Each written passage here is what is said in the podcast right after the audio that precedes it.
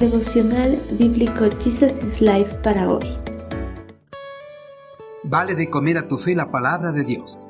En el libro de Segunda de Reyes, capítulo 20. Una vida enorme. Ezequías se enfermó gravemente y el profeta Isaías fue a visitarlo. Le dijo al rey, esto dice el Señor, pon tus asuntos en orden porque vas a morir. No te recuperarás de esta enfermedad. Cuando Ezequías oyó el mensaje, volvió su rostro hacia la pared y oró al Señor. ¿Qué haría si a usted le dicen que le queda poco tiempo de vida?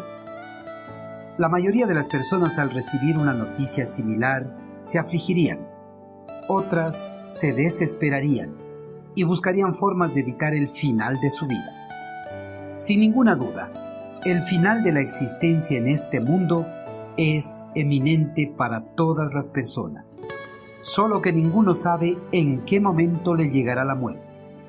En el pasado, Ezequías, el monarca del reino del sur, recibió un mensaje de parte del Señor, un mensaje que a nadie le gustaría recibir. El Señor le dijo que el final de sus días en este mundo se estaban acercando y que pronto iba a morir.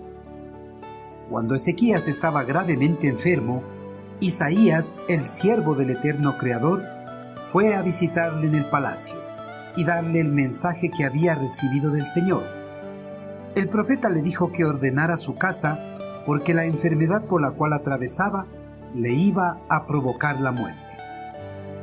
El rey Ezequías posiblemente había sido afligido con una enfermedad de la piel, una erupción pustulosa que ocasionaba una úlcera en la piel. Esta enfermedad, en muchos de los casos, ocasionaba la muerte al infectado. Isaías le dijo a Ezequías, que ordenara su vida antes de que le llegara la muerte. El Señor, a través de este mandato, deseaba que el monarca diera a conocer su testimonio a su familia, pues durante un periodo de 100 años de la historia de Judá, Ezequías había sido el único monarca fiel al Señor, el único que había hecho la diferencia, debido a la fe y confianza en su Creador. Este testimonio debía de ser transmitido a sus hijos, para que ellos cuando llegasen al trono de Judá, gobiernen de la misma forma en el temor y la obediencia al Señor. Ninguna persona espera que Dios le diga qué enfermedad será fatal para su vida, pero el hecho mismo de que venga la enfermedad es un constante recordatorio de que ya no existe la perfección del Edén, donde no existía la enfermedad ni la muerte. Ahora todas las personas viven en un mundo pecador, por ende, todos van a morir. Nadie sabe en qué momento le va a llegar la muerte, a pesar de que pueda estar con una enfermedad grave. Por eso es necesario que las personas siempre tengan su vida en orden, para que la muerte no les sorprenda.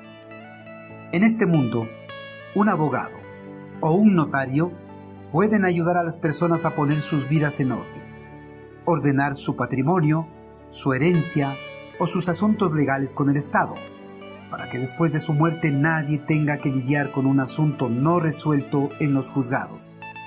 Todo esto en cuanto a lo terrenal, pero en cuanto a lo espiritual es muy diferente, pues la muerte no es el final de la existencia en sí de la persona, es el paso de un mundo físico a un mundo espiritual donde la persona seguirá viviendo eternamente.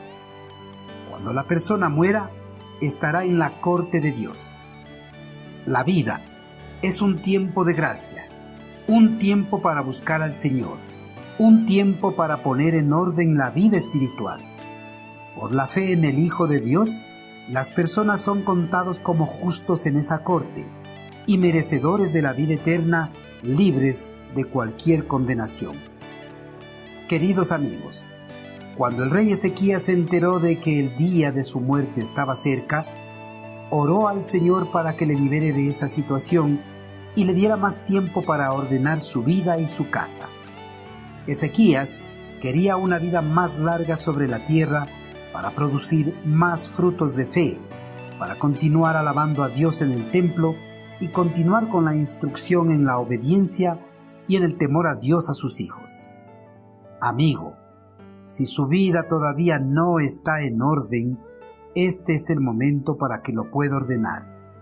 Ore a Dios, confiese sus pecados a Cristo Jesús.